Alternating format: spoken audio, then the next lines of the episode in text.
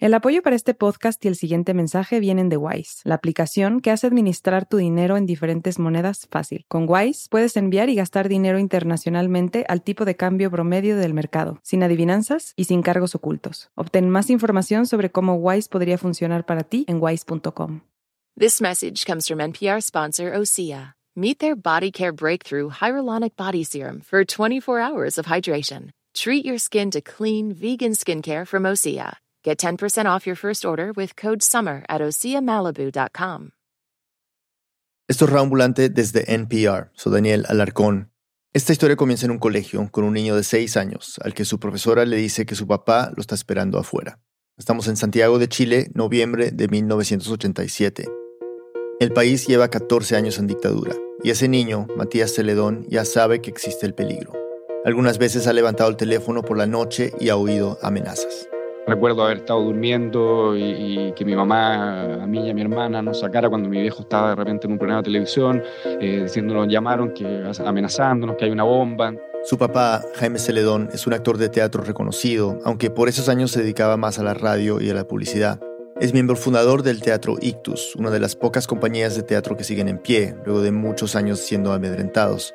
Junto a la mamá de Matías, se han esforzado por mantenerlos a él y a sus hermanos ajenos a ese ambiente de terror pero el terror se filtra por todos lados. Matías ha oído retazos de conversaciones, ha aprendido la televisión y ha escuchado las palabras atentado, protestas, muertos. Uno como niño percibe, probablemente no con el alcance de realidad de, de lo que realmente estaba pasando, pero sí con una sensación de estamos en una situación de miedo. A sus seis años, nada lo aterrorizaba más que el dictador Pinochet. Yo sabía que era una persona mala, que era un asesino, ya en ese entonces, ya siendo un niño. O sea, ese era el gran antagonista. O sea, si había un malo que Superman tenía que derrotar, era Pinochet. Superman. Es que Matías era fanático de Superman. Fanático en serio. Dibujaba por todos lados, se hacía disfraces, se ponía gel para hacerse rulitos sobre la frente. Tanto le gustaba que una vez se hizo el enfermo para no ir al cumpleaños de un compañero, porque quería quedarse con el juguete de Superman que sus papás le habían comprado. Quizás hasta sea poco decir que era fanático. Superman era algo más. Era la persona, después de mi padre quizás y mi madre, la persona más importante, si es que era una persona y no un superhéroe. En ese momento no hacía la distinción, pero, pero era Dios, básicamente. Veía las películas protagonizadas por Christopher Reeve una y otra vez. Su hermano mayor se las ponía y él se fascinaba con ese hombre en el que rebotaban las balas, que hasta podía retroceder el tiempo, volando a toda velocidad en sentido contrario a la rotación de la Tierra. Que no le tenía miedo a nada, veía cómo en la película Superman 2 de 1980 un niño caía a las cataratas del Niágara y soñaba con ser él quien caía. Decía, qué suerte este niño, qué suerte que se cayó a las cataratas y se recogió por el superhéroe. O sea, como no veía el riesgo, sino más bien la posibilidad de ser rescatado. Matías pensaba que Superman era real, como él, solo que vivía lejos de Chile, en una ciudad que mencionaban en las películas y a veces en su casa, Nueva York. Siempre esa línea divisoria entre lo que se ve en la pantalla y lo que está ocurriendo nunca era muy marcada. O sea, la, ficción y la realidad, cuando tienes un, un, padre actor, tiende a ser difusa. Nunca sabes muy bien si te está hablando en serio, te está hablando en broma. Y su papá Jaime le hacía bromas todo el tiempo. Era su manera de jugar con él. A veces con cara de preocupación se acercaba y le decía que tenía algo muy serio que contarle. Ponía un tono dramático, esperaba un poco y luego le decía que lo quería mucho y se reía. Chistes de papá actor. Como que te, preparaba una mala noticia, una cosa media, media, oscura, pero tenía esa, esa forma de ser teatral. Pero volvamos a la mañana en la que su profesora le dijo que su papá lo esperaba afuera. Todavía era muy temprano, estaba en medio de la clase, pero tenía que hablar con él algo que no podía esperar. Cuando se encontraron, le pidió que lo acompañara al auto. Tengo la imagen de estar adentro del auto, sentado en el asiento copiloto, mi papá muy serio, como hablándome, explicándome que iba a pasar algo importante en estos días. No mucho tiempo atrás sus padres se habían separado y Matías esperaba otra noticia mala, de adultos. Aunque venir a buscarlo al colegio de la nada, a decirle algo importante, bien podría ser otro de sus chistes.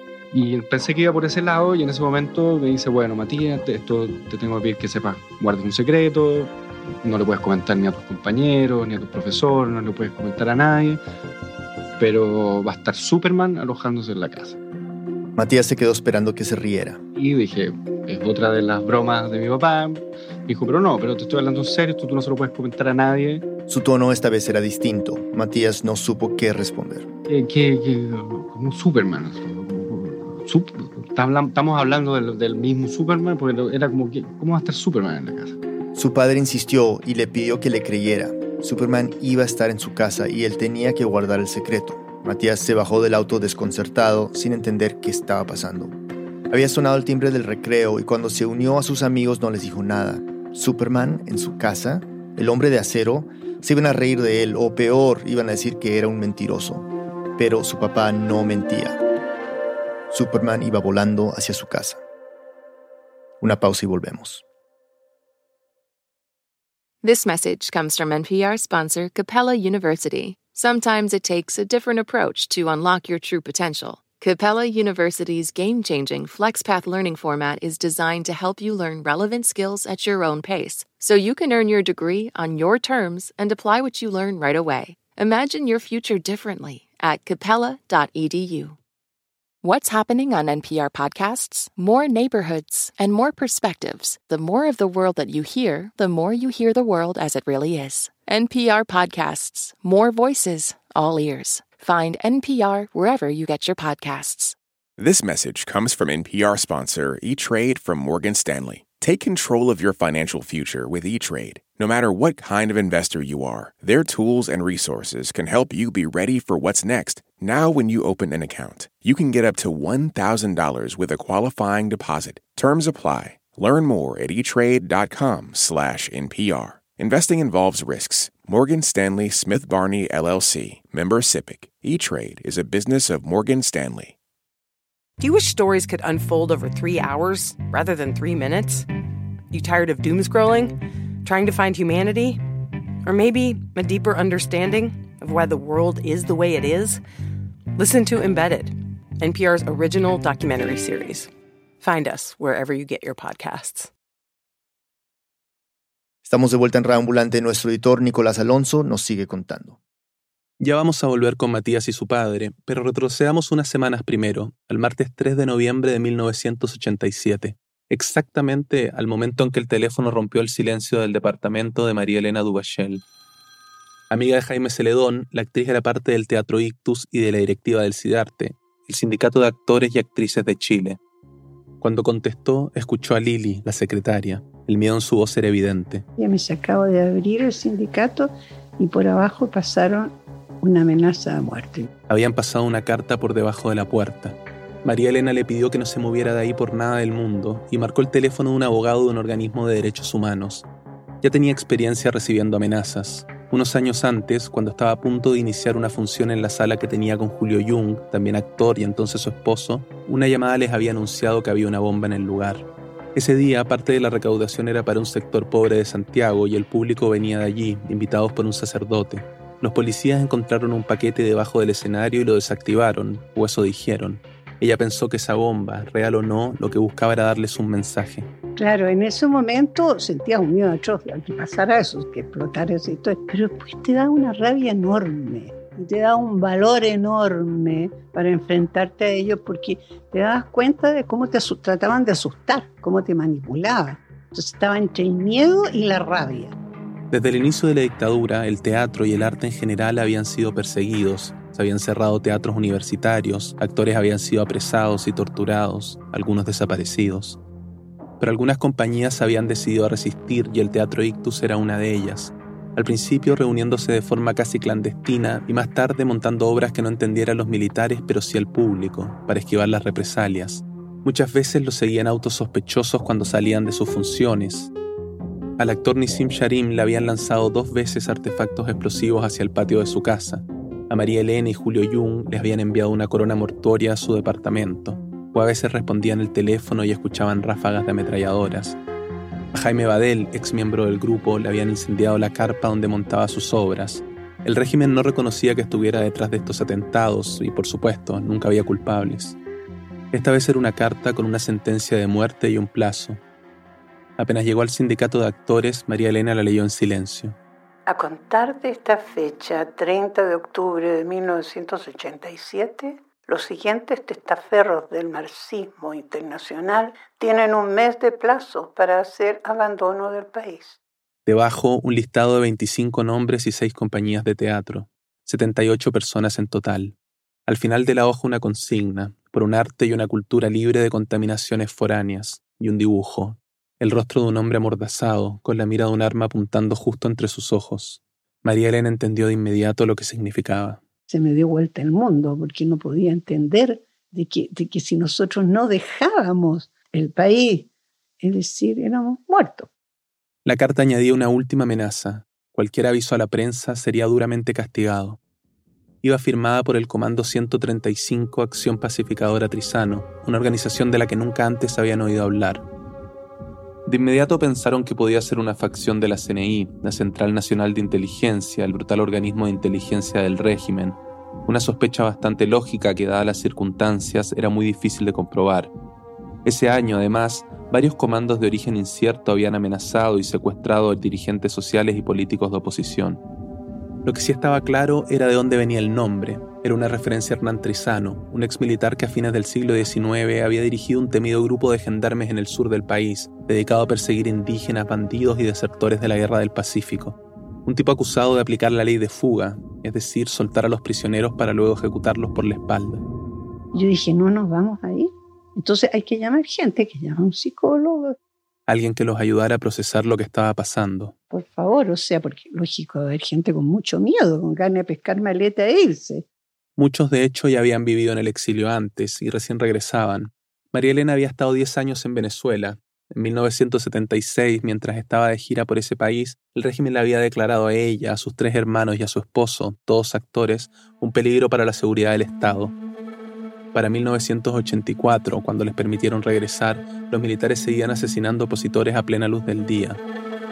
Los actores llevaban años organizándose y en los momentos más complejos, en el Teatro Ictus tenían un sistema de cuidadores.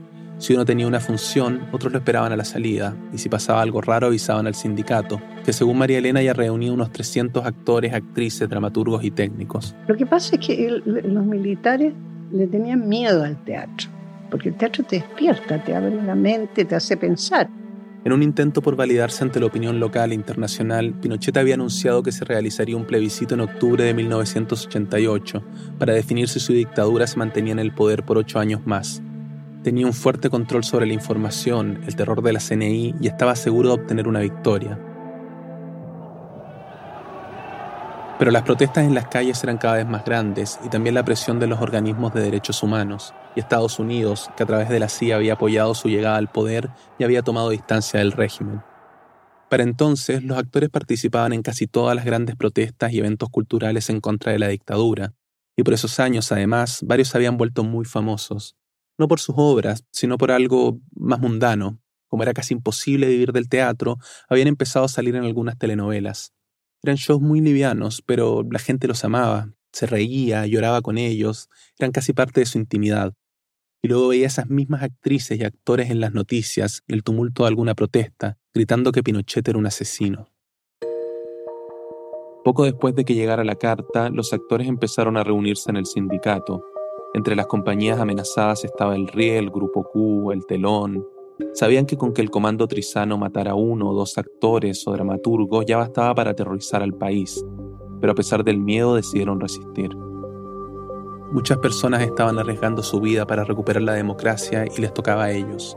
Así que pusieron un recurso judicial de protección, aunque no significara mucho por ese entonces, y armaron grupos de vigilancia para los amenazados se empezaron a armar de cinco o seis que se turnaban cuidando a distintos actores que eran los que más estaban en peligro, entre comillas.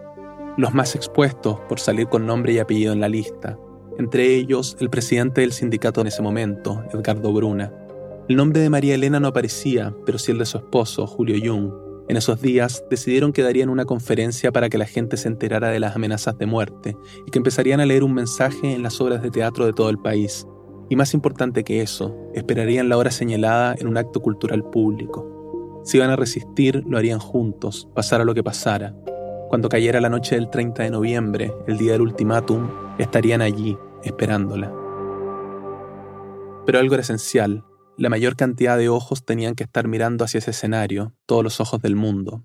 Así que empezaron a llamar a sindicatos de actores de otros países para contarles lo que estaba pasando en Chile, y pronto empezaron a recibir respuestas de todas partes. Empezaron a llegar en esa época, eran los, los fax de actores de distintas partes del mundo, de Alemania, Italia, diciendo que estaban con nosotros. Muchos tenían algún amigo en algún lugar a quien llamar, y el teléfono del sindicato no paraba de sonar de vuelta.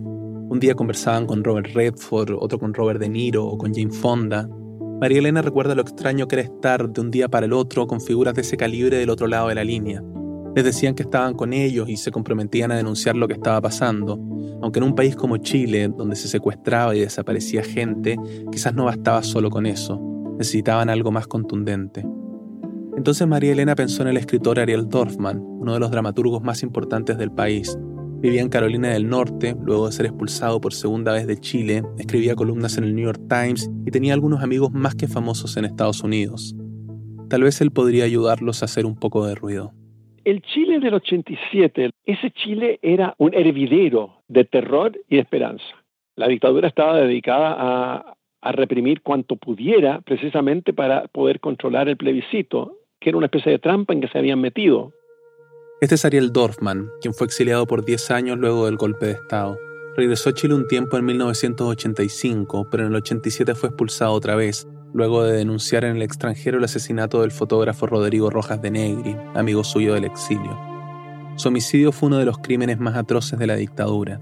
Unos militares lo rociaron con gasolina a él y a otra joven y los prendieron fuego en pleno centro de Santiago, antes de dejarlos moribundos en un terreno baldío.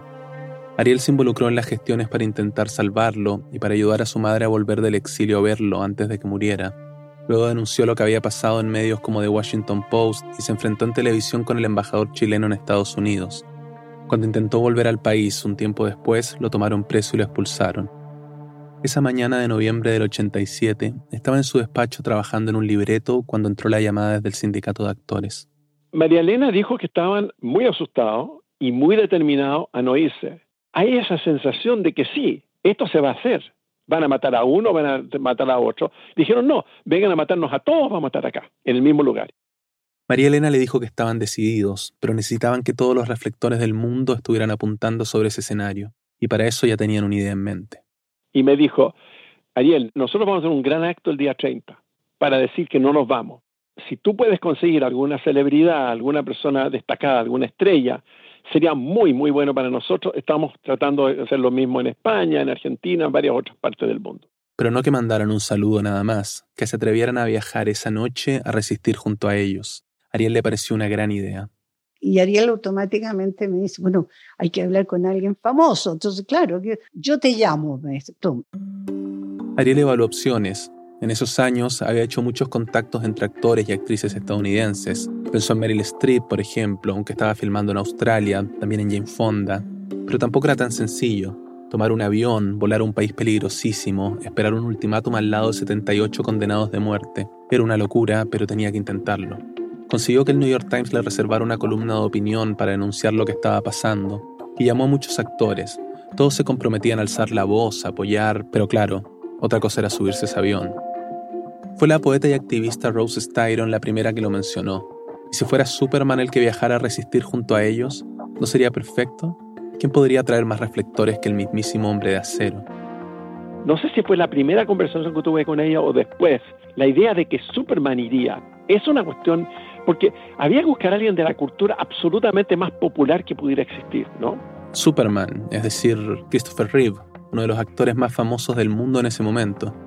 No es que la poeta fuera su amiga, pero sí lo era de Margot Kidder, la actriz que había actuado a Louis Lane en todas las películas de la saga. Si la idea de llevar un actor de Hollywood a Chile en plena dictadura era difícil, que fuera Reeve a solo cuatro meses del estreno de Superman 4 parecía un delirio, pero valía la pena intentarlo.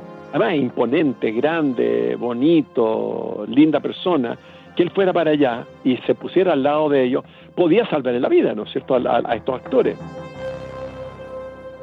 Pasaron unos días hasta que el teléfono volvió a sonar en el despacho de Ariel Dorfman.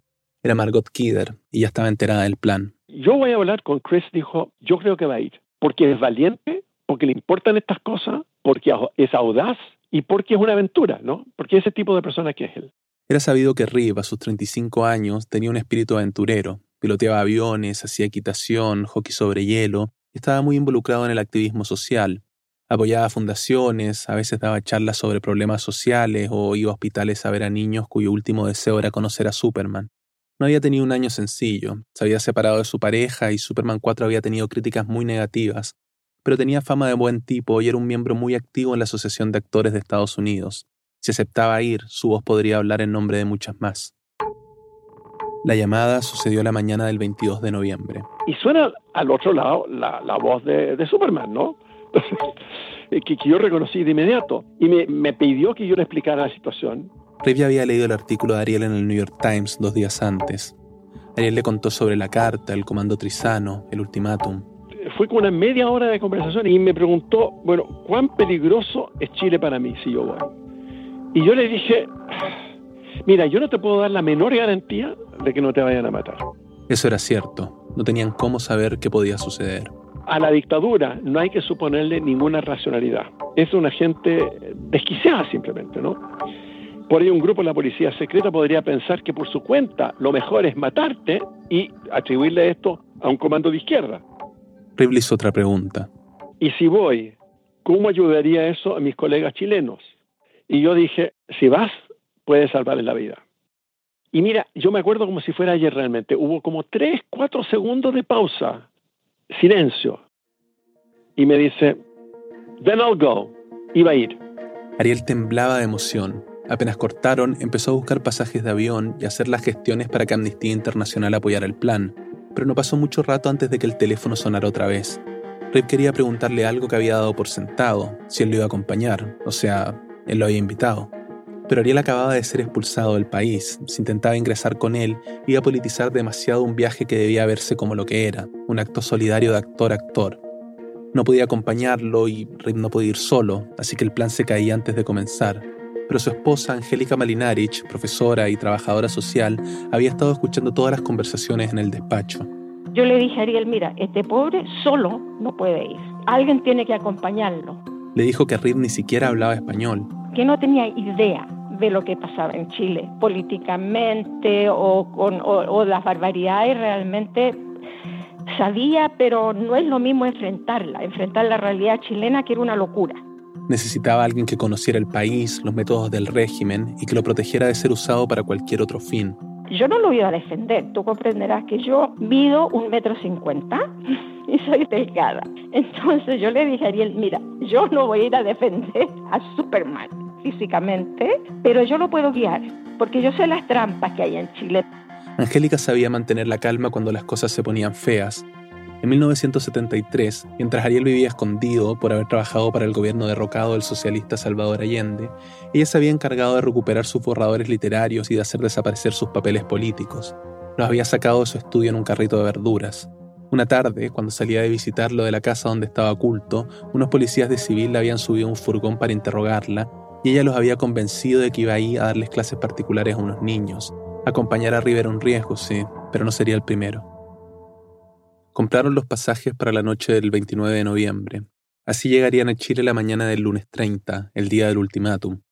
María Elena aún recuerda bien el momento en que Ariel los llamó para darles la noticia una sensación maravillosa, de, como que decíamos ya, poco menos que, que Superman nos salva, para reírnos un poco, ¿me entiendes? Porque entre medio de toda esta tragedia, el humor es muy importante, te fijas, para poder pasar esta historia. Sin humor, estáis jodido. En el sindicato todos festejaban. Hay gente que lloraba, hay gente que se reía y gritaba, coño, ya maravilla, maravilla, ya. Para nosotros es un alivio tener a alguien para ese día que estuviera con nosotros. Y con Superman camino a Chile, la noticia iba a salir en los medios de todo el mundo.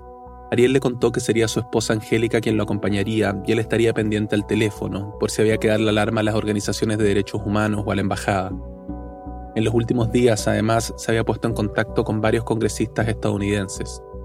María Elena le contó que también vendrían los actores Germán Cobos y Fernando Marín de España, Michael Leye de Alemania Federal, Raúl Rizzo y Patricio Contreras desde Argentina, entre otros, y traerían cartas firmadas por miles. Iban a resistir con ellos y esa solidaridad los emocionaba. Ya sentían que serían muchos más que 78 sobre ese escenario. Angélica tomó un vuelo desde Morrisville, en Carolina del Norte, y Rip volaría desde Nueva York. Iban a encontrarse en la sala VIP de la aerolínea chilena LAN, en el aeropuerto de Miami, Angélica estaba nerviosa. El viaje tenía que ser lo más discreto posible, pero era una idea absurda. ¿Cómo iba a ocultar a Superman en un avión? Ya tendría que lidiar con eso. Ahora le preocupaba que se acercaba la hora de salida y Rip no aparecía. Así que decidió subirse al avión. Iban en primera clase, claro. Porque tú no podías mandarlo a él en, clase turista, donde yo no creo que las piernas le, habrían cabido entre los asientos, además. Cuando llegó a su asiento, vio que el de al lado estaba vacío. Me siento y en eso entra él. Rip vio que era la única mujer sola en primera clase y le preguntó si era Angélica. Entonces se sentó a su lado en la ventana. Ella no era fan de Superman y estaba acostumbrada a compartir con actores y escritores famosos, pero Rip, con su metro 93, le pareció un tipo imponente. Me impresionó por lo grande que era, y esos ojos tan lindos, unos ojos claros, muy bonitos, no sé, tenía algo muy impresionante su presencia. Al principio dijo que estaba cansado y Angélica trató de no molestarlo, pero Rip era piloto y por eso mismo tenía la costumbre de no dormir en los vuelos. Él le dijo que tenía hambre y pidieron comida. Trajeron la comida y la, imagínate, la asistente estaban pero todas con los ojos inmensos abiertos. Yo en realidad no podía comer mucho porque él empezó a preguntarme cosas de a poco. ¿Qué pasaba en Chile? ¿Cómo lo veía yo? ¿Qué, ¿Quién eran estos actores? Él quería saber todo sobre los 78 amenazados, quiénes eran, qué tipo de teatro hacían, por qué los perseguían. Y también quería saber dónde se iba a alojar esa noche que pasaría en Santiago. Yo le dije, mira, lo único que me han dicho a mí es que es un lugar muy seguro, porque lo único que pedimos nosotros con Ariel era que tenía que ser un lugar con máxima seguridad. Pasaron buena parte del viaje conversando. A pesar de su fama planetaria y del efecto que causaba en todos los que pasaban ahí cerca, Angélica le pareció un tipo de lo más normal, sin ningún aire de grandeza. Era una persona muy, como te dijera, muy como cualquier ser humano. Conversando con él uno creía que era cualquier persona, no una estrella, ni una persona tan conocida, ni nada. Aunque la tripulación estaba tan extasiada con su presencia que le llevaron el desayuno solo a él y se olvidaron del de Angélica. Antes de aterrizar, las asistentes lo fueron a buscar y lo llevaron a la cabina. El capitán quería que viera el aterrizaje con él. Una vez en tierra, los hicieron entrar al aeropuerto por un acceso especial, para que la gente no se les viniera encima. Rip llevaba solo un equipaje de mano, estaría ese día en Santiago y volaría el día siguiente. Pero Angélica se iba a quedar una semana y tenía que esperar su maleta. Era inevitable que en ese lapso todas las miradas cayeran sobre ellos. Estaban en eso cuando Angélica vio entre la gente a dos policías vestidos de civil, caminando hacia ellos. Cuando llegaron le hablaron directo a ella y me dicen, queremos hablar con el caballero. Angélica se puso nerviosa. Yo le digo, ¿para qué? Bueno, son cosas que tenemos que preguntarle. Bueno, yo lo acompaño. Entonces me dicen, no, usted no puede entrar, él tiene que entrar solo. Ella lo siguió por el aeropuerto hasta que entraron en una oficina y cerraron la puerta. Trataba de mirar lo que pasaba dentro, pero los vidrios opacos no dejaban ver nada. Tampoco servía acercar el oído a la puerta. Es fácil imaginar lo que habrá pasado por su cabeza en ese momento. Su misión era sacarlo lo más desapercibido posible y subirlo al auto en que lo esperaban los actores afuera. Pero no llevaban ni una hora en Chile y ahí estaba Christopher Reeve, encerrado con dos agentes de civil interrogándolo. Angélica no había logrado sortear la primera trampa. Quizás el plan no iba a durar mucho después de todo. Y pasó el tiempo. Yo no sé, mira, podían haber sido cinco minutos como puede haber sido media hora, pero se me hizo largo. En eso se abre la puerta y sale. Muchas gracias, perdone la molestia, perdone la demora. Siempre andan pidiendo perdón después que hacen todo lo que hacen. Angélica esperó a que nadie los escuchara. Entonces le digo, Chris, ¿qué pasó? Entonces me dice, nada, querían conversar de mí, de mis películas. ¿Te imaginas? De mis películas, querían sacarse fotos con él. Para eso lo habían llevado a una sala a interrogarlo. Mira la locura, mira la locura de, todo lo que estaba pasando al otro lado, a la salida del aeropuerto y en la ciudad. Y mira, mira esta gente haciendo eso. Esa es la locura de Chile. La locura de Chile. Y recién estaban llegando. Una pausa y volvemos.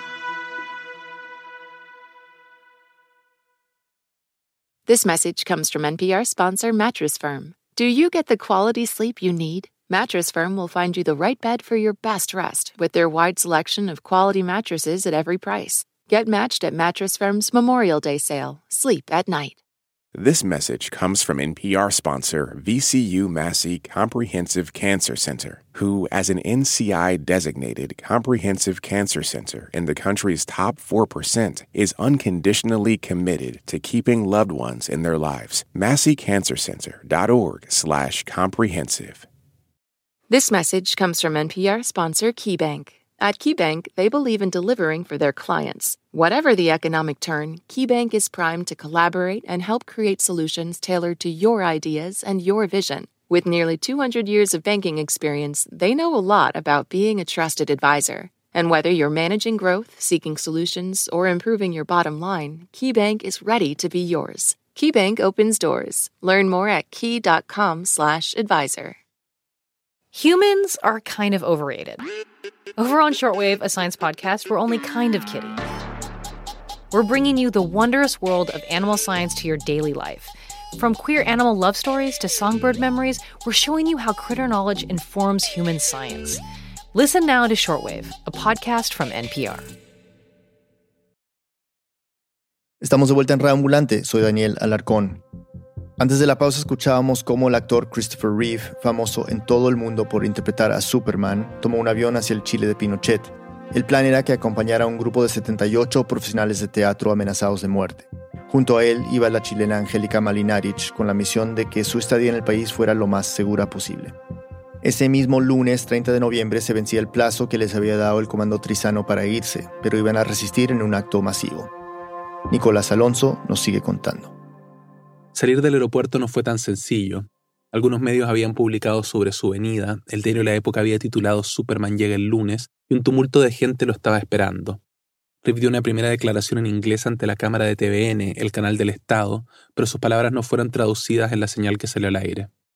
Se abrieron paso entre la gente hacia el auto en donde los esperaba María Elena de Bachel, junto a su esposo, el actor Julio Jung.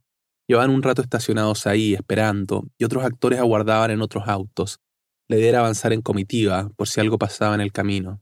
María Elena esperaba ansiosa que aparecieran. Y veo este tremendo gallo. Lo hermoso que era, hermosísimo. Riz sabía por Angélica y Ariel quién era ella y le dio un abrazo fuerte. Le dijo que estar ahí acompañándolos ese día significaba mucho para él.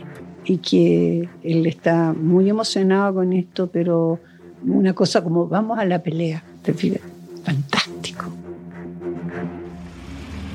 De momento, irían a la pelea en un pequeño Mazda en el que Superman apenas le cabían las piernas, pero lo metieron como pudieron.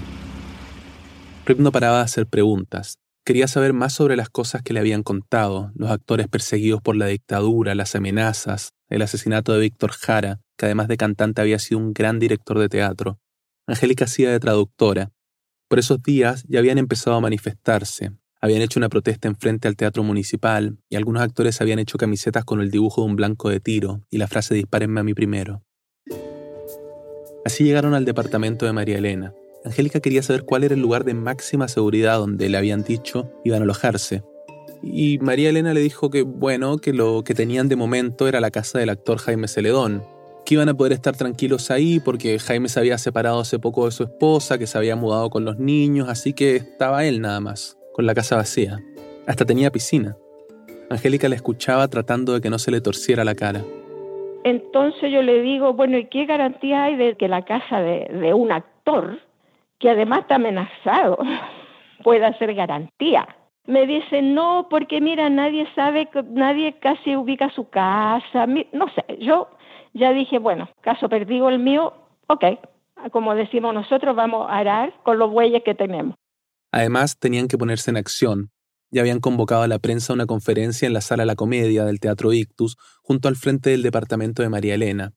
La idea era que hablaran Rib y los invitados internacionales. Tenían que empezar a hacer ruido porque esa misma noche se cumplía el plazo del ultimátum y era clave que se supiera que Superman y los demás habían viajado porque estaban del lado de ellos. Ese mismo día, la revista APSI, uno de los pocos medios que se atrevían a hacer periodismo independiente a pesar de la persecución del régimen, había publicado a página completa una pregunta. ¿A qué viene Superman realmente? Del otro lado, una enorme caricatura mostraba al superhéroe de los cómics vestido con su traje y capa, volando con Pinochet en brazos. A Rib el chiste no le hizo mucha gracia. Esto no era ningún cómic, era la vida real, y todos estaban en peligro. Este es Ariel Dorfman que no le gustó mucho, digamos, que, que dijo esto es muy serio, esto no, no, no un chiste, ¿no? Pero es gracioso, que ¿para qué vino a Superman? Para llevarse al dictador. En la sala había por lo menos un centenar de personas y quizás más. El lugar estaba repleto. En una mesa con micrófonos sobre el escenario se instalaron Rip, los otros invitados internacionales, el presidente del sindicato, Edgardo Bruna, Angélica y María Elena, frente a los periodistas de varias agencias. Angélica recorría con la mirada todo el lugar. Si el teatro estaban funcionando las salidas de emergencia, todas esas cosas, porque ahí sí que podría haber, haber habido peligro, pero yo no se lo iba a decir a él. A Christopher Reeve. María Elena observaba a la gente que estaba en el teatro. Había periodistas, actores, curiosos y también un grupo de agentes de la CNI junto a la escalera, o por lo menos así lo sospechaban los del sindicato. Estábamos preocupados, preocupados de que no salieran con uno, dispararan a alguien, no creo que a él, porque habría sido terrible. O algún actor o alguien que se saliera de Madrid y estaban los tipos ahí, podía pasar. El ambiente era muy tenso cuando la conferencia empezó. Entre los medios locales estaba Cooperativa, una de las pocas radios de oposición que se mantenían al aire. Este es un registro de lo que dijo Rive ese día. A su lado se escucha cómo Angélica va traduciendo sus palabras. Um, I think it's important to add that I'm not here on a political basis at all. I'm here as actor to actor, worker to worker, friend to friend.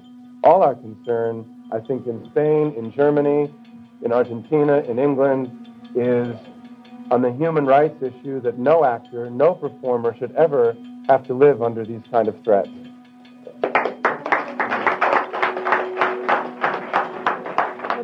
Lo traduzco, bueno. Él quiere dejar en claro que no, él, él no viene acá con una posición política, viene como actor a solidarizar con los actores, según él dice, de actor a actor. De hermano a hermano. De hermano a hermano. Did you say that? From brother to brother? That's right, worker to worker. De trabajador a trabajador, de hermano a hermano, y que ningún actor debería trabajar en estas circunstancias amenazantes. Rip quiso dejar en claro su admiración por los actores chilenos. We all share admiration for the courage, the incredible courage that these 77 actors and these seven groups are showing under this kind of, uh, this kind of threat. Y admiran la valentía de estos actores chilenos que, como dijo antes, siguen trabajando bajo estas circunstancias. Rip leyó una carta que llevaba de parte de los actores estadounidenses y luego habló un invitado de Alemania y otro de España que contó que su sindicato le había enviado un telegrama directo a la oficina del dictador Pinochet, haciéndolo responsable por cualquier cosa que pasara ese día. Y dijo que estaban ahí acompañando a sus colegas chilenos como ellos los habían apoyado antes, cuando el fascismo los perseguía en España. Chris era el único que nunca había tenido experiencia de, de, de dictadura o de lo que sea. Los demás ya habían sobrevivido, ellos o sus padres, a algún tirano. Era gente, claro, no era un, un, un ser inocente en ese sentido como era Chris, que, que, que no podía creer que a alguien le quitaran el derecho a algo. Cuando todo terminó, almorzaron en una pizzería y luego se fueron a la casa de Jaime Celedón. La habían elegido porque era amplia y quedaba en un sector acomodado, pero también porque estaba a tres cuadras de la Embajada de Estados Unidos. Muchos años después, Jaime escribiría en sus memorias que hasta el embajador lo llamó para pedirle que lo alojara. Los actores habían montado su propio sistema de guardaespaldas. Cuatro permanecían afuera de la casa día y noche para proteger a Rip. Mientras él se acomodaba en la habitación de Jaime, que se mudó a otra pieza, los actores se juntaron en la sala. Eran casi las seis de la tarde, en pocas horas se cumpliría el ultimátum. El acto de resistencia que habían bautizado Arte y Vida sería a las ocho en el Estadio Nathaniel, una cancha de básquet en el centro de Santiago. Todo era bastante incierto, aunque ya habían pagado el arriendo. Muchas llamadas por teléfono, muchas noticias, llegaba alguien y decía, mira, por ahora no hay luz verde, porque algo estaba pasando. Ahí ya se notaba que los actores estaban nerviosos, porque imagínate, de eso dependía todo. De que estuvieran todos juntos en un mismo lugar esa noche. Horas antes, una llamada anónima había dado aviso al sindicato de que una segunda carta estaba llegando. Entonces un sobre había aparecido bajo la puerta. Decía, el plazo para irse del país se cumplió, ahora tendrán que atenerse a las consecuencias. Y avisaban que uno de la lista iba a pagar por no haber hecho caso a la orden de no divulgar las amenazas. La lista ahora incluía tres actores más y los nombres de cinco jóvenes desaparecidos por el régimen en esos meses. Estaba sellada con una mancha de sangre. Angélica estaba asustada, pero no quería que nadie lo notara. Era algo que había aprendido desde el golpe de Estado. Había que controlar el susto siempre, que ningún militar pudiera olerlo. Aunque hacían bromas y se animaban entre ellos, no tenían idea de cómo terminaría esa noche. El plan era responder las amenazas de muerte con un acto de celebración de la vida. Algunos invitados iban a leer poesía, otros a cantar o a bailar. Aún así, sabían que las cosas podían ponerse feas la CNI que llegara todos los, militares con metralleta o con lo que fuera, cualquier cosa, o que llegaran todos estos grupos locos que andaban sueltos también, ¿no? O nos mataran con bombas o nos llenaran de bombas lacrimógenas y ahí en todo eso nadie sabe quién dispara a quién.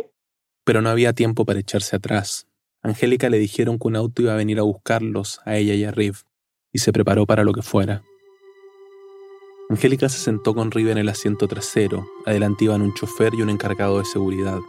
Le habían explicado a Rip que podrían haber disturbios y que si tiraban bombas lacrimógenas tenía que morder un limón y cubrirse con un pañuelo. Así los efectos no serían tan fuertes.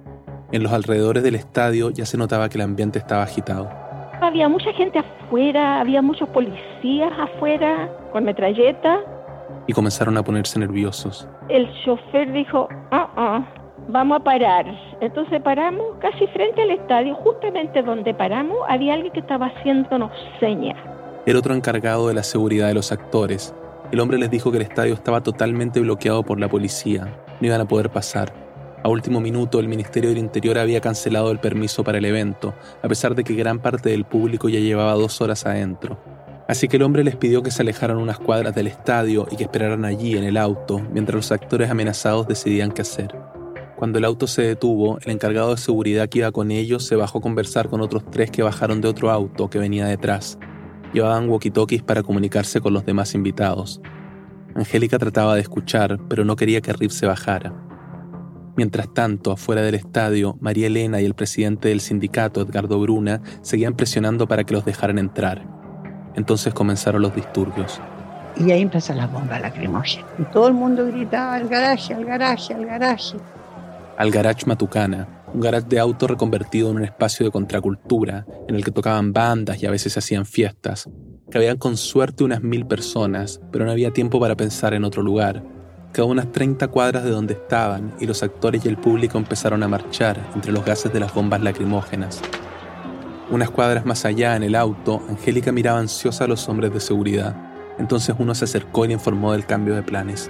Yo le digo que es el garage Matucana. Me dice, bueno, es un garage con una sola entrada, con una sola salida, sin ventanas. O sea, tú entras por la puerta, la única puerta que hay, la única, la única abertura que hay. Y al fondo allá estaba el escenario.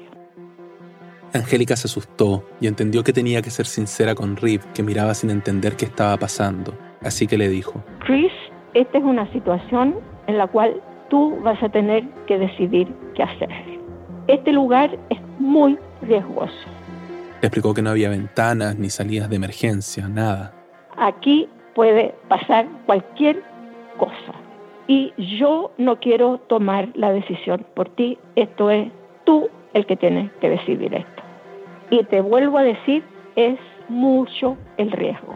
Rip lo pensó unos segundos y le dijo, ¿qué pasa con los otros artistas participantes? ¿Van a ir? Y yo le digo, sí. Entonces yo también voy, me dijo. Y yo le digo, ¿estás seguro? Sí, estoy seguro. Vamos. Así que el auto arrancó entre los gases, la policía y el tumulto. La entrada al garage Matucán era un caos, una multitud de personas amontonada frente a la puerta intentando entrar. Una cuadra más allá había otra protesta y las bombas lacrimógenas volvían el aire irrespirable. Desde el auto, Angélica y Rivo veían el estallido seco de los disparos, entre los cantos de miles de personas que coreaban una frase que se oía en todas las protestas contra Pinochet. Angélica y Rivo observaban la entrada del garage, que lo hizo pensar en una bodega para guardar avionetas, hecha pedazos. Angélica no sabía qué hacer, no había querido separarse de Rip desde que se bajaron del avión, pero no iba a poder hacer nada por él adentro. Algunos actores estaban llorando, Rip creía que si entraba no iba a volver a salir de allí, pero el presidente del sindicato lo trataba de tranquilizar. Le decía que estaría a salvo con ellos. Angélica trataba de pensar con claridad, entender su papel en ese momento límite. Había una estación de gasolina frente al garage y tenía un teléfono público. Si algo pasaba, quizás podría llamar cobro revertido a Estados Unidos. Entonces yo dije, ya, aquí por lo menos yo llamo inmediatamente a Ariel y él se encarga inmediatamente de dar la voz de alarma, o yo puedo llamar a la embajada para que hagan algo un poco más inmediato, ¿no? Le explicó su idea a Riv. No sacaba nada entrando con él, había actores que lo iban a proteger mucho mejor que ella. Él le preguntó si no era muy peligroso que se quedara ella fuera sola, esperando, pero ella le dijo que no se preocupara. Además, estaría con el chofer. Así que se acercó a los otros actores y les entregó a Superman. Compañeros, por favor, les dijo, y no hizo falta que dijera nada más. Seis guardaespaldas agarraron a Rib y abriéndose paso entre la gente lo metieron en el garage. Cuando entró, la explosión del público lo dejó sin palabras. Nunca antes lo habían recibido con esa intensidad, entre ovaciones, gritos, euforia y lágrimas. María Elena lo recuerda asustado en ese momento. Muy asustado, porque entró a un galpón, sabiendo que afuera está la policía y, y disparo y qué sé yo, o sea, no llegó un teatro, no, no, llegó un galpón, una vaina semi-oscura, más terrible que había que poner luces y vainas, porque olvídate lo que era eso. Angélica no encontró monedas para el teléfono público, pero convenció al hombre que atendía en la estación de prestarle uno. Solicitó una llamada de cobro revertido y llamó a su esposo, Ariel Dorfman, a Estados Unidos. Me dijo, él está adentro y yo estoy aquí esperando porque si algo llega a pasarle a él, yo tengo que avisarte para que tú puedas avisar al mundo, ¿no? Le contó de las bombas lacrimógenas, de la policía afuera. Yo no sabía si además ella iba a terminar entrando allá para hablar con él, no sabía si mi mujer se moría, si mi nuevo amigo se moría, si se morían además todos mis amigos de, de teatro. Ansioso, Ariel se quedó pegado al teléfono de su despacho. No podía hacer otra cosa. Angélica le pidió al chofer que dejara el auto en la estación de gasolina y se sentó en él a esperar. Tampoco podía hacer otra cosa. Así que para mí fue una espera, pero eterna ahí en ese auto. Ahí sé que fue largo, fue largo. Empezaba a oscurecer. En el garage, unas dos mil personas se apretaban en el piso y se trepaban a los pilares que sostenían el techo. El calor era tremendo y había poco aire, pero nadie se movía. Después de lo que había pasado con el estadio, los actores estaban enojados. La policía estaba afuera, habían desobedecido sus órdenes y la gente seguía cantando en contra del régimen. De adolescente, Riva había acompañado a su padre profesor a algunas protestas en Estados Unidos, pero esto era algo distinto. Ya lo habían sentado en la tarima con los otros invitados y varios actores amenazados cuando la luz se cortó, o alguien la cortó. Entonces la gente se quedó en silencio por una media hora mientras trataban de arreglarla. Recién cuando volvió entre la ovación del público empezaron los actos Iban subiendo al escenario uno a uno los invitados. Uno cantaba una canción de Víctor Jara, otro recitaba un poema, otro daba un discurso. Había grupos de rock, performances artísticas. Los actores respondían preguntas sobre las amenazas y el sentido de estar ahí esa noche. Y los invitados leían mensajes de actores y directores de todo el mundo. El noticiero clandestino Teleanálisis, que se distribuía de mano en mano en VHS, fue el único medio que registró parte del acto. En las imágenes se ve a Riff serio ya de noche. Un actor lo traduce frente a la cámara.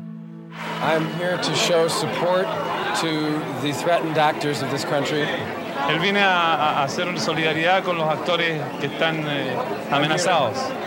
Entonces el actor lee una carta que Rip trae de Estados Unidos. Cuenten con nuestro respaldo en este tiempo tan difícil que vive el pueblo chileno y reciban nuestra admiración por el trabajo creativo que siguen haciendo bajo condiciones de amenaza y presión y aquí la firma una gran cantidad. On behalf of 38,000 American actors. Y esto eh, eh, está respaldado por 38.000 actores norteamericanos. Reeves sonríe y le hace una pequeña reverencia al periodista antes de volver al escenario con sus compañeros. María Elena lo recuerda sofocado por el calor extremo, pero conmovido por lo que estaba viviendo, muy pendiente de conversar con los actores y gente del público que se subía al escenario. Yo creo que no se ha olvidado nunca, Christopher, de ese momento. Solo en película podría haberlo vivido. Esta gente que de repente uno cantaba, el otro le decía que estaba orgulloso de que estuviera acá en este país. Los actores le traducían y él opinaba, hacía una pregunta, pero tampoco era el centro de atención. Mientras la hora del ultimátum se acercaba, la gente seguía conversando y cantando y el miedo iba cediendo. Estaban juntos y eso de alguna forma los hacía sentir seguros tanto como podían sentirse en ese Chile. Unos se aplaudían, otros reían, no era terror lo que se respiraba. En un momento de la noche, Rib leyó su carta y dijo unas palabras, pero lo que dijo no quedó registrado más que en la memoria de los presentes. Para él esto era realmente importante en su vida, el hecho de viajar de un país tan lejano, tantas horas de viaje para llegar a solidarizar con los actores, con los dramaturgos. Para él esto era como un honor, a pesar de las circunstancias, de lo que pasamos. También les agradeció por ese día impresionante y dijo que iba a contar en su regreso a Estados Unidos lo valientes y hermosos que eran todos allí. Eran cerca de las 11 de la noche y nadie había entrado a matarlos. Tal vez porque estaban en ese garage los 78 juntos, con artistas de afuera y miles de personas apoyándolos, o tal vez porque el propósito de la carta nunca fue otro que infundir terror. No había cómo saberlo, pero algo había quedado claro. Habían sobrevivido. El miedo no había podido con ellos. Angélica se había ido un rato antes al departamento de María Elena y allí esperaba. Riva había mandado decirle que quería quedarse hasta el final, para que no estuviera toda la noche afuera, Quería seguir conversando con los otros artistas, conocer más sobre sus vidas, pero ya era casi la medianoche, habían regresado María Elena y varios de los invitados y él no llegaba. Seguía pasando el tiempo, seguían llegando actores y nada. Angélica estaba cada vez más intranquila. Yo dije, no, esto no es normal, María Elena. ¿Qué está pasando? Algo le tiene que haber pasado. No, me dice la María Elena, cálmate, si no pasa nada. Ya seguramente se quedó conversando con alguien. Pero Imagínate, seguramente se quedó conversando con alguien. Eso lo dices tú después de una sobremesa en, una comida normal y en tiempos normales. Cuando por fin llegó cerca de las 12, Angélica suspiró aliviada. Se había quedado conversando hasta casi el final, cuando solo quedaban dos o tres actos. Estaba cansado, pero no quería que terminara esa noche, y en efecto no terminó. Apenas iba entrando y ya le estaban sirviendo pisco, empanaditas, sangría. Si algo no le faltaba a esos actores era entusiasmo y acababan de sobrevivir al ultimátum. Si no celebraban ahora, entonces ¿cuándo? La noche terminó tarde. Angélica y Riff se fueron con Jaime Celedón a su casa y ella casi no pudo dormir. Se levantó temprano a buscar algo para desayunar. Le llevó el desayuno a la pieza Riff y hablaron de lo que habían vivido el día anterior, que ninguno olvidaría. Estaba muy contento, muy contento de haber tenido contacto con la gente, eso es lo más que le importaba. Esa mañana pasearon en auto por el barrio alto y a le impresionó la desigualdad respecto al Chile que había conocido el día anterior. De vuelta en la casa, Angélica quería dejarlo descansar, pero eso no iba a ser posible. Pronto empezó a sonar el timbre. Y llegan los niños, llegan los hijos de, de Jaime y un primo. Llega la esposa de Jaime, que no vivía ahí, una hermana de la esposa de Jaime. Y yo le digo, oye, pero ¿qué es esto? Aquí, aquí no iba a venir nadie, ¿ya? Bueno, esto es Chile ya, ¿qué, le va a hacer? Uno de los niños que esperaba era Matías Celedón, el hijo de seis años de Jaime.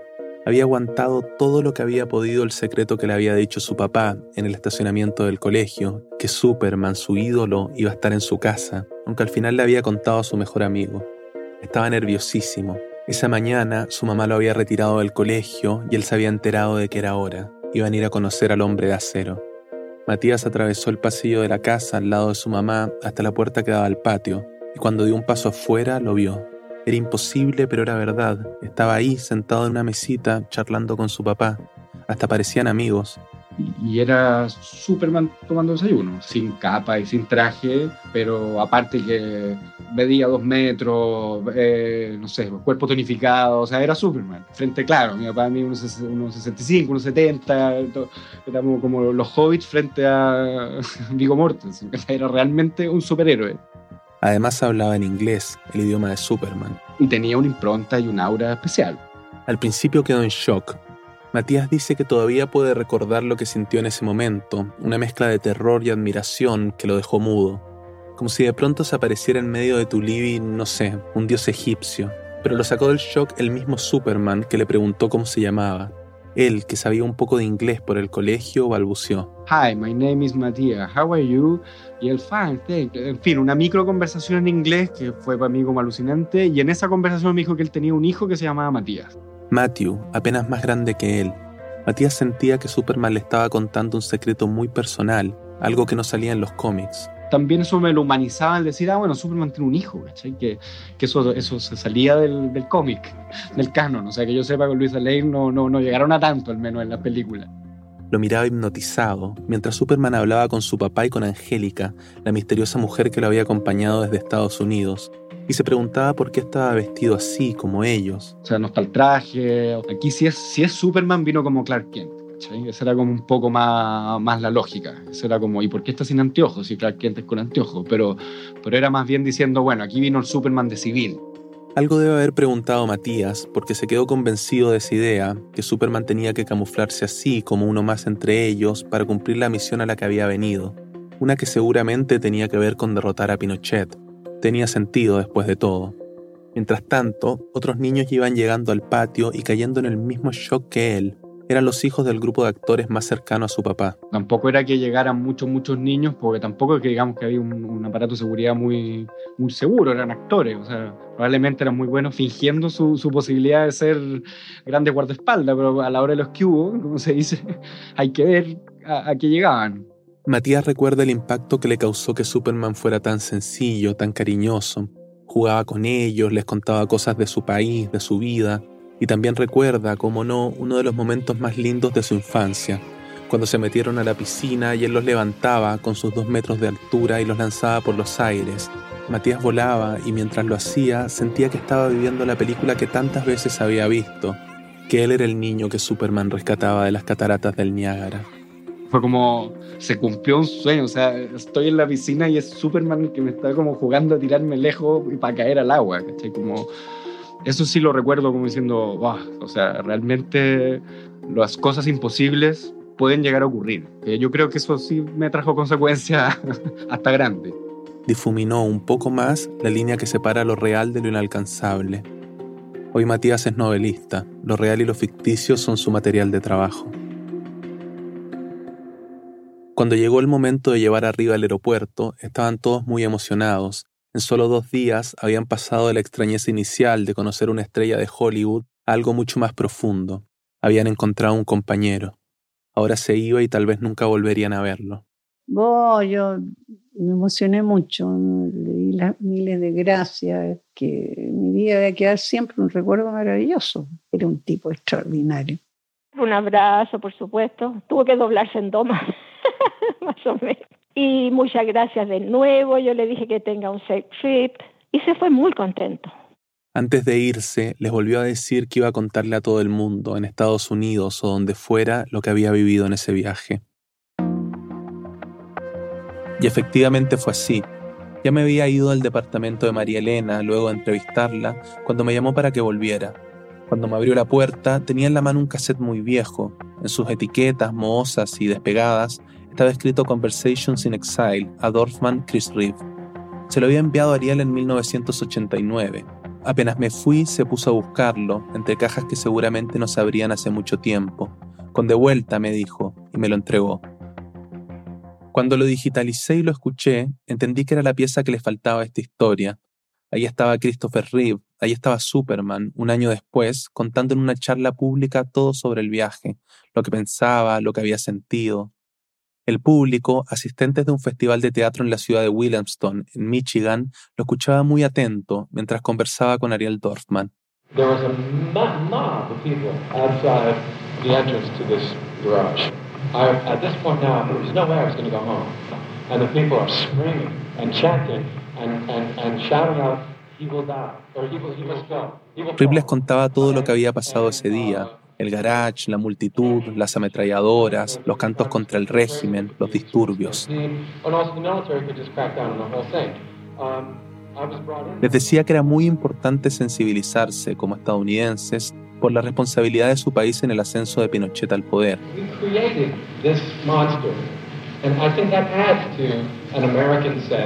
We Pero sobre todo les hablaba de lo mucho que había impactado en su vida conocer a esos actores, viviendo cada día bajo la espada de Damocles, arriesgando sus vidas,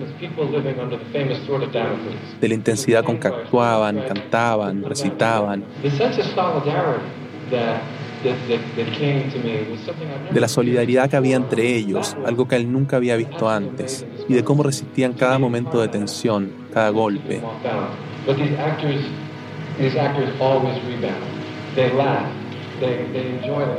Esos actores, les decía, siempre se recuperaban y se reían.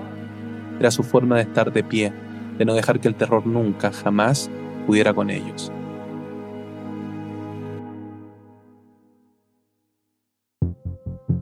Reeve dijo que su visita a Chile cambió su forma de entender el arte y su relación con la política. Al año siguiente participó en la Franja del No, la campaña para sacar a Pinochet en el plebiscito. En su mensaje le recordó a los chilenos que el voto era secreto y el futuro estaba en sus manos. Remember that the ballot is secret and the future of your country is in your hands. Pinochet perdió ese plebiscito y en 1990 la democracia volvió a Chile. Cinco años después, en 1995, Reeve cayó de un caballo y quedó tetrapléjico. Los actores chilenos recibieron la noticia con dolor. No podían aceptar que alguien que se había arriesgado así por ellos tuviera ese destino trágico. Con los años, lo homenajearon en varias de sus obras de teatro. En 2004, poco antes de su muerte, el Estado de Chile le entregó en Nueva York la Orden Bernardo O'Higgins, el mayor honor para un extranjero. Reeve recibió la medalla en su silla de ruedas, muy emocionado, y dijo que nunca olvidaría esos días en Santiago. Nicolás Alonso produjo este episodio, es editor de Raambulante y vive en Santiago de Chile. Este episodio fue editado por Camila Segura y por mí, Desiree Yepes y Bruno Celsa hicieron el fact-checking. El diseño sonidos de Andrés Aspiri y Remy Lozano con música original de Remy. Nuestro agradecimiento a Radio Cooperativa, al Museo de la Memoria y los Derechos Humanos y a Yerko Jankovic, ex camarógrafo de Teleanálisis. El resto del equipo de Reambulante incluye a Paola Aleán, Lisette Arevalo, Aneris Casasus, Emilia Herbeta, Fernanda Guzmán, Camilo Jiménez Santofimio, Juan David Naranjo, Ana Pais, Laura Rojas Aponte, Barbara Sawhill, David Trujillo, Ana Tuirán, Elsa Liliana Ulloa y Luis Fernando Vargas. Natalia Sánchez Loaiza es nuestra pasante editorial, Selene Mazón es nuestra pasante de producción. Zoila Antonio es nuestra practicante de audiencias. Carolina Guerrero es la CEO. Radio se edita en Hindenburg Pro. Si eres creador de podcast y te interesa este programa, entra a hindenburg.com slash radioambulante y haz una prueba gratuita de 90 días. Radio Ambulante cuenta las historias de América Latina. Soy Daniel Alarcón. Gracias por escuchar.